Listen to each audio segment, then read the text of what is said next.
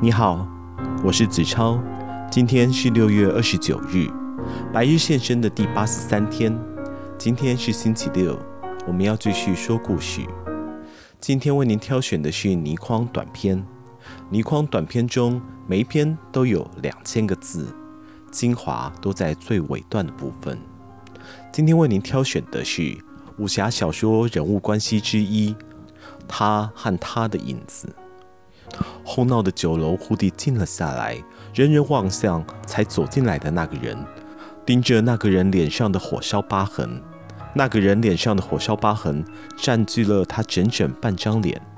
他左边的头顶没有头发，有的只是凹凸不平的，有着许多坑的头皮。他左眼成了一个可怕的坑洞，眼眶不是容纳眼珠子的吗？眼珠子能有多大？怎么会有那么大一个凹洞？殊不可解，在凹洞的周围全是一颗一颗的肉油，颜色鲜红的异样。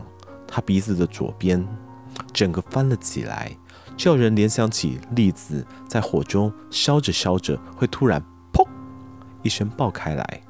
而他的鼻子左半边如果曾经爆开过一次的话，那么他的嘴唇、上下唇左边的一定曾经爆裂过六次，爆不见了，留下了奇形怪状的胶痕，白森森的半边牙就这么露在胶痕与胶痕之间。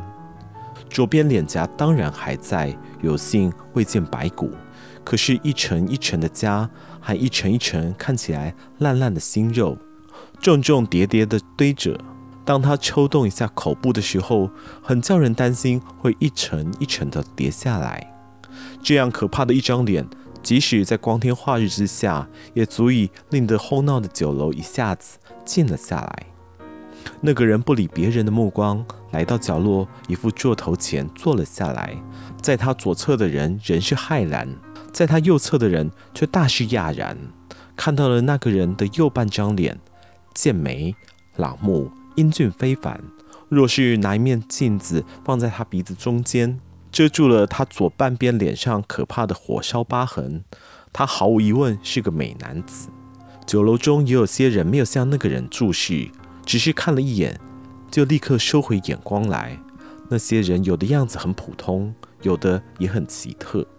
水陆大码头的大酒楼中。总也是江湖高人、能人异士聚散的所在。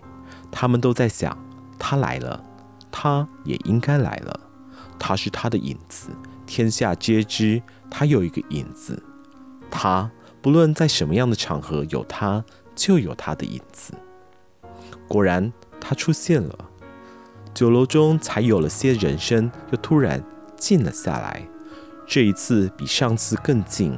视线集中在才走过来的他身上，他一进来，眼波流转，目光停在他的身上，然后无声地、轻盈地带着叫人心醉的轻笑，款摆着叫人忍不住想伸手去轻按一下的细腰。酒楼的地板又脏又腻，但经他飘然走过，那也就成了洁白的云层。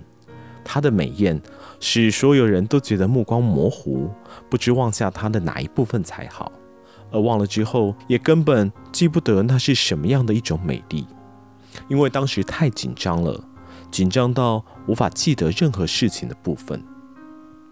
他直来到他面前，略停了一停，像是有千言万语要诉说的朱唇，略动了动。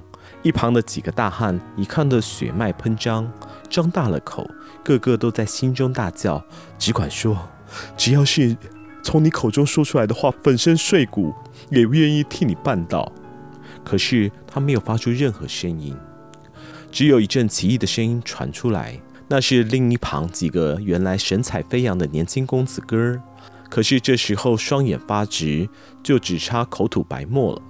怪声就从他们的喉间发出来，有几个妇女已肃然落下泪来，不知为了什么，就是一看到他睫毛忽闪，眼中流着那种凄苦的光芒时，就觉得鼻子发酸，眼泪也就自然而然地涌了出来。他站着不动，他连头也不回，他是他的影子，谁会回头去看自己的影子怎么样了？酒楼的伙计不知怎么样才好，掌柜亲自上楼来看着，也不知道怎么样才好。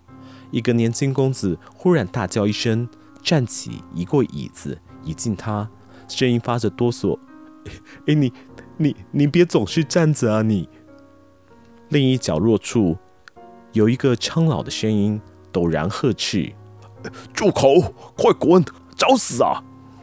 苍老的声音显然由于事情太急迫，所以呵斥也是断断续续的。可是眼前景不像是有什么危险。他缓缓地转过头来，看着那个年轻人，凄然一笑。他明明是在笑，笑得那么样的动人，可是又那么样的凄楚，叫那几个妇人的心更沉，泪更急。他发出了十分低、十分柔、十分腻的声音：“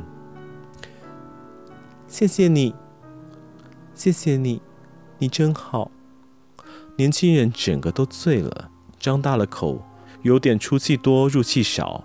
苍老的声音又叫了起来：“手下留人呢！”可是他已经出手，细、短、扁，闪亮的匕首随着他的号腕急翻，两只玉镯相碰所发出来的“叮”一声，已送进了年轻人的心口。他像是怕手指沾到对方的衣服，立刻松开了手，口角向下微弯，充满了歉意，声音更轻、更柔、更腻。真抱歉，他不喜欢人家和我说话。年轻人张大着口，张大着眼，身子倒了下去。倒下去的时候很慢，倒在楼梯上的时候却发出沉重的“砰”的一声。他已经转回头去，仍然站在他的背后。在一阵混乱之后，酒楼上的人走了一大半，他还在坐着。慢慢的喝着掌柜用发颤的手送上来的好酒，他也还在站在他的身后，因为他是他的影子，有他在，他一定在。好啦，今天的百日现身又到了尾声，不知道今天的故事你还喜欢吗？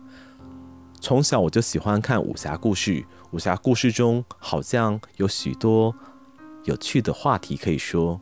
这一篇文章短短的两千个字。其实有着浓烈的感情，比如说他跟他到底是什么样的关系？为什么甘之如饴要成为他的影子？那么，百日现身，我们明天见。